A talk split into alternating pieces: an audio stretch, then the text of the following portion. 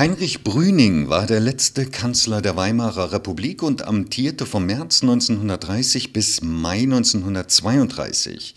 Die ökonomischen Auswirkungen von Brünings extremer Sparpolitik sind noch immer ungeklärt. Das Deutsche Institut für Wirtschaftsforschung, das DIW Berlin, hat in einem am 16. Juni 2022 veröffentlichten Bericht erstmals quantifiziert, welche ökonomischen Folgen diese sogenannte Austeritätspolitik hatte und die Frage gestellt, was das für uns heute bedeutet. Darüber spreche ich jetzt mit Stefanie Ettmeier. Sie ist wissenschaftliche Mitarbeiterin der Abteilung Makroökonomie am DIW Berlin und Mitautorin der Studie. Frau Edmeier, im Mai 2022 hat sich das Ende von Reichskanzler Heinrich Brünings Amtszeit zum 90. Mal gejährt. Sie haben nun erstmals die ökonomischen Folgen der von Heinrich Brüning erlassenen Spardekrete quantifiziert. Was kennzeichnete diese sogenannte Austeritätspolitik Brünings? Brüning hat zum einen die deutschen Staatsfinanzen kompromisslos ohne Rücksicht auf soziale Nöte in der deutschen Bevölkerung saniert. Über einen Zeitraum von eineinhalb Jahren wurden Löhne, Beamtengehälter und Pensionen real gesenkt, Sozialleistungen verringert und Steuersätze erhöht. Zum anderen umging Brüning mit seiner Politik der Notverordnung bewusst die demokratischen Strukturen der Weimarer Republik. Welche wirtschaftlichen Folgen hatte das damals? Unsere Berechnungen zeigen, dass Brünings Austeritätskurs die durch Weltwirtschafts- und Bankenkrise gebeutelte deutsche Wirtschaft noch zusätzlich belastet hat.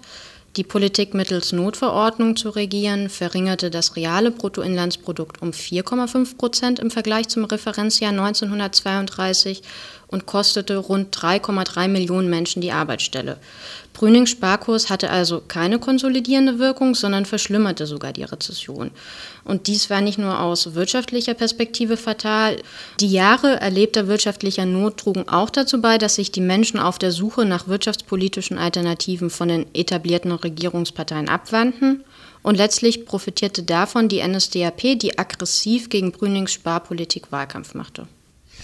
Frau Eitmeier, was bedeuten Ihre Ergebnisse für uns heute angesichts ja eines bedrohlich hohen Schuldenstands?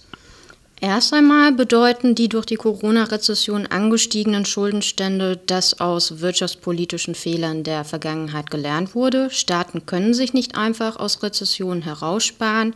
Die EU-Staaten haben gut daran getan, frühzeitig fiskalpolitische Rettungspakete zu schnüren, sonst wären die langfristigen Schuldenstände wohl noch viel höher ausgefallen. Äh, bleiben wir bei den Sparmaßnahmen. Im Zuge der Euro-Schuldenkrise wurden damals Griechenland hohe Sparmaßnahmen auferlegt. War das im Kontext Ihrer Studie kontraproduktiv?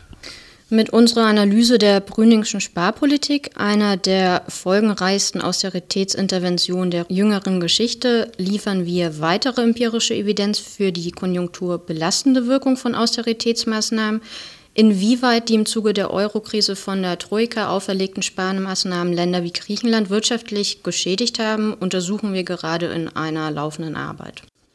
Frau Altmaier, die EU-Kommission hat 2020 die Defizitregeln für die EU-Staaten ausgesetzt, um den Folgen der Corona-Krise zu begegnen. Wie schnell sollten diese sogenannten Maastricht-Kriterien wieder eingesetzt werden?